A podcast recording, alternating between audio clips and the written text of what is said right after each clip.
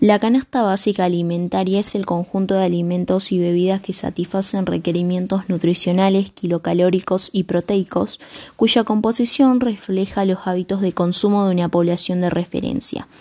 El aumento de la canasta básica alimentaria en nuestra región implica el crecimiento del número de hogares clasificados como indigentes y pobres, haciendo que la población, mayormente grupos vulnerables, se vean obligados a consumir alimentos poco saludables y beneficiosos para el organismo que a lo largo del tiempo puede traer complicaciones como desnutrición y malnutrición en niños. Como futuro nutricionista llevaría a cabo el listado de productos alimentarios que sí cumplan con algunos de los nutrientes esenciales que serán beneficiosos para la población, eh, mayormente de sectores de menores recursos, cuidando también el precio de los mismos.